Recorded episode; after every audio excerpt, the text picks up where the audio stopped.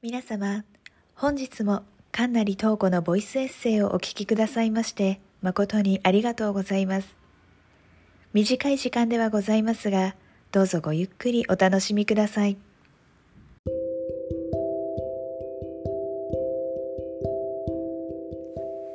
皆様、明けましておめでとうございます。神成東子です。本年もどうぞよろしくお願いいたします。今回は2022年第1回目の配信ですね。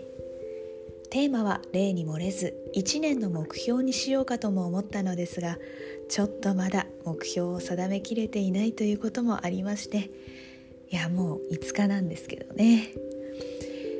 この1年皆様が少しでも自分に自信を持って過ごしていただけるようにという思いを込めて書かせていただきました。タイトルは中国語でつけてしまいましたが日本語も紹介しますのでご心配なく。中国語を勉強していて時々思うのですが日本語にしてみるとあまり気にも留めないようなことも中国語で見ると改めて深く考えさせられるということがあるんです。今回もドラマの中のセリフを中国語で見てみると印象がより深くなったのであえてタイトルは中国語にさせていただきました。発音はまだまだ練習中の身ですのでどうぞ多めに見ていただけると助かります。それではお聴きください。你的优点就算你自己不知道也没有关系不是吗？あなたのいいとこはあなたが知らなくてもいいんじゃない？違う？あなたのいいところは何ですか？自分のいいところって何だろう？自分って何かいいとこあるのかなって誰もが感じたことのある疑問。就活の時なんかは特に自問自答せざるを得なくなる。視力だけはいいんだけどねとか言ってごまかす人を見て。視力も悪い自分には本当に何もないんじゃないかって怖くなったことがあった。少し前に見たドラマの中にこの疑問を吹っ切るセリフがあった「僕の姉ちゃん」という増田美里さん原作のドラマだ。僕を演じるのは杉野遥亮さん。姉ちゃんは黒木華さんが演じている。まさに自分の良さに悩む弟に姉がかけた言葉がこちらあなたのいいとこはあなたが知らなくてもいいんじゃない？違う？その後姉ちゃんは自分や弟の友人が弟のいいところを知っている自分の良さは必ずしも自分が知っている必要はないと続けるそれを聞いた私はジョハリの窓を思い出した一つ目は秘密。自分だけが知る自分。二つ目は盲点。他人だけが知る自分。三つ目は解放。自分と他人双方が知る自分。四つ目は未知。自分も他人も知らない自分。私は自分の良さとは自分だけが知る。もしくは自分と他人双方が知る部屋に入るものだと思っていた。姉ちゃんが弟に放ったセリフを受けて他人だけが知る部屋に自分の良さが入っていいのだと初めて知った。悪いところなら自分が気づけないところがあるって分かっているのになぜいいところはそうじゃないと決めつけていたのだろう。周りの人に褒められたりした時そんなことないって謙遜するのがいいとされるけれども謙遜とかそんなんじゃなくて本当に自分は周りが言うほどできた人間ではないと思っている。だけど最近はそういった周りの声も素直に受け入れたいと思ったりもしてありがたく頂戴したりする。そうするとなんだか自然と自己肯定感が上がった気がした。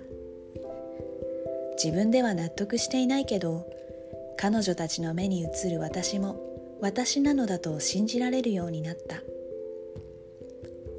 自分にはいいところなんて何もないって長いこと思っていたし今もそう思ってしまう日がある。でも周りに保証された私はどうやらいいところもあるらしい。そう考えられるようになったら時々投げ出したくなる自分の人生も簡単に手放すのはもったいないかもと思える。自分には何もないという人は他人の良さを見つけるのが得意な人が多い。それは他人があまりに優れて見えるがゆえに自分を卑下しやすいとも言える。だけど他人の良さを見いだせるというのはそれ自体がその人の良さである。本来人というのは自己中心的な生き物だから他人の良さを自分中心の角度で例えば羨ましいとかそういった目で見る。しかし角度を変えてみれば相手のいいところを保証していることになる。嫌い嫌いも好きのうちというのもあながち間違いではないだろう。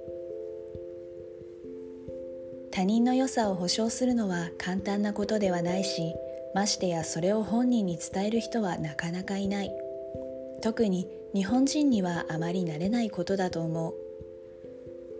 ドラマの中では姉ちゃんも友人も僕のいいところはこれだとはっきりと言うわけではないけれどそれでもずっと僕のそばにいてくれるということが答えだと暗に示している。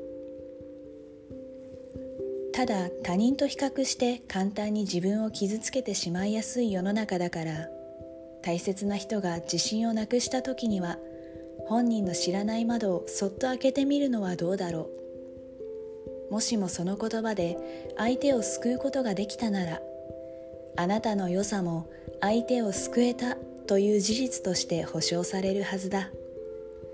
だからあなたのいいとこはあなたが知らなくてもいいんじゃない？この一年はたくさんの窓が開きますように。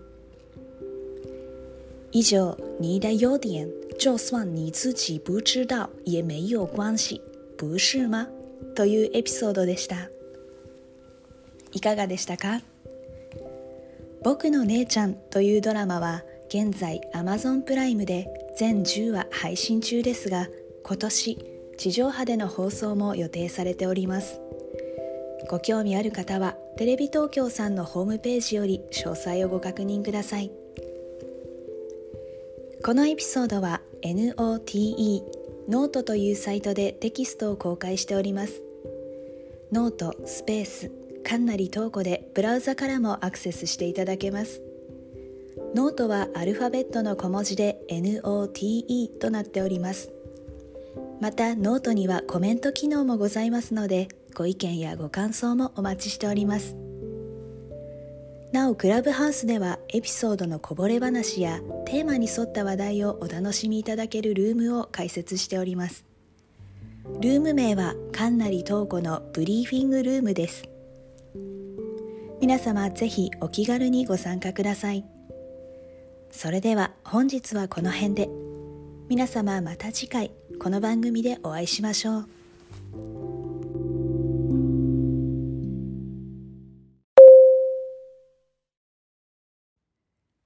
皆様本日もかんなりとうこのボイスエッセイをお聞きくださいましてありがとうございました2022年も皆様にとりまして幸多きい一年となりますよう心よりお祈り申し上げます。本日は誠にありがとうございました。